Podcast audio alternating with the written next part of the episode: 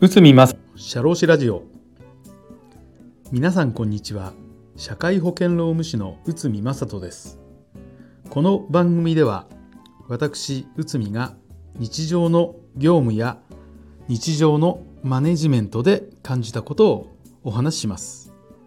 はい。今回も、えーと、労務のお話ということなんですが、えー、今回はですねうつ病についてということですけど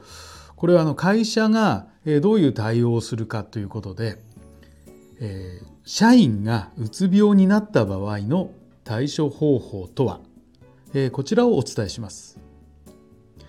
まあ、うつ病などの心の病が増えてます。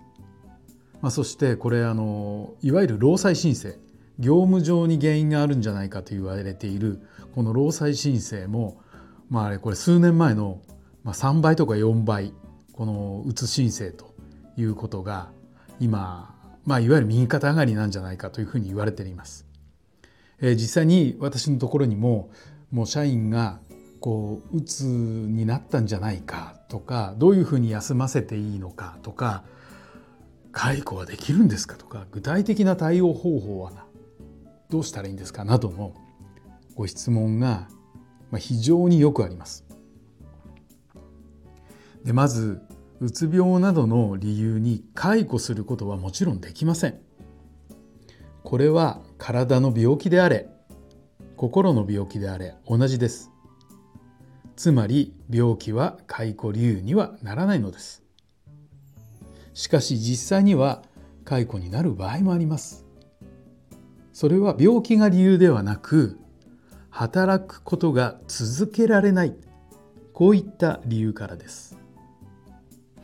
例えば就業規則の解雇理由に精神または身体の故障のため引き続き業務ができない時と記載されていたとします。この場合業務の継続不可はイコール解雇 OK というふうに考えられるとされています。まあしかし現実としてその判定が微妙なこともよくあります。実際、えー、私が見た医師の診断にもうつうつ症状、えーと、あとはそうですね適応障害等の、えー、内容、まあ、気分障害なんていうのもありましたね。まあ、そういった、えー、記載されていた場合、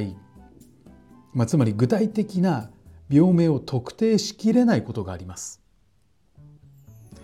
だから会社側は就業規則に記載している精神の故障を証明することが難しいのですそのため会社は病名を特定するために産業医などに診断を依頼する場合がありますしかし現実的な話として多くの産業医などはこのいわゆるメンタル系で、えーと専門外の方非常に多いです。まあ、例えば内科や外科の医師がこう産業医である場合も多いので心の病については残念ながら、えーと、よくわからないということも結構あります。えー、もちろん病名はともかく業務が滞っていれば解雇することはもしかしたら可能かもしれません。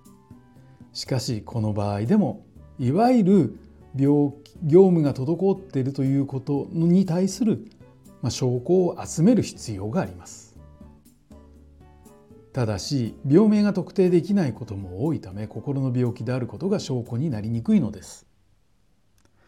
だから業務が滞っている事実データを記録記録として残す必要があります。まあ、これを証拠として法的に、まあ、こんなだから解雇やむなしとなる場合もあります。さらにこんな方法もあります。それは心の病が原因で業務が滞る。まあ、一旦休職をしてもらう。まあ、就業規則にこれ休職の期間の定めがないとダメですけどね。で、えーと、休職期間が終了しても、えー、復帰ができない復帰できないなら労務が提供できないということでまあそうなってくるとあの介護やむなしという場合です。え、この旨を就業規則に書いておく必要があります。つまり休職期間を定め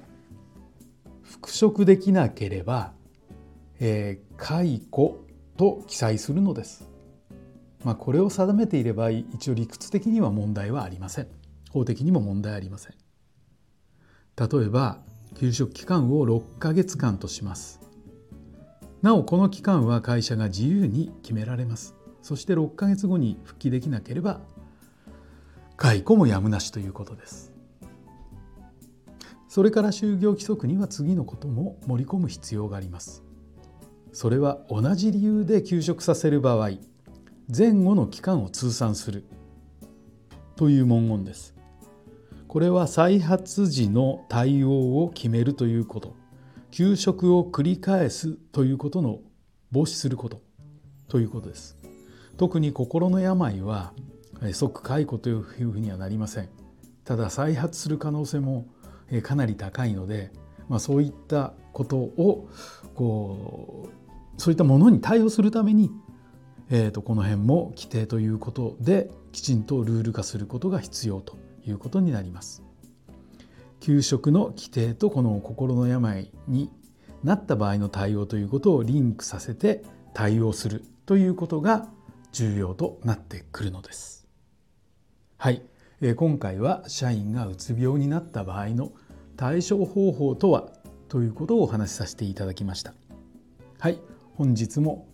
えーと、とお聞きいただきありがとうございました。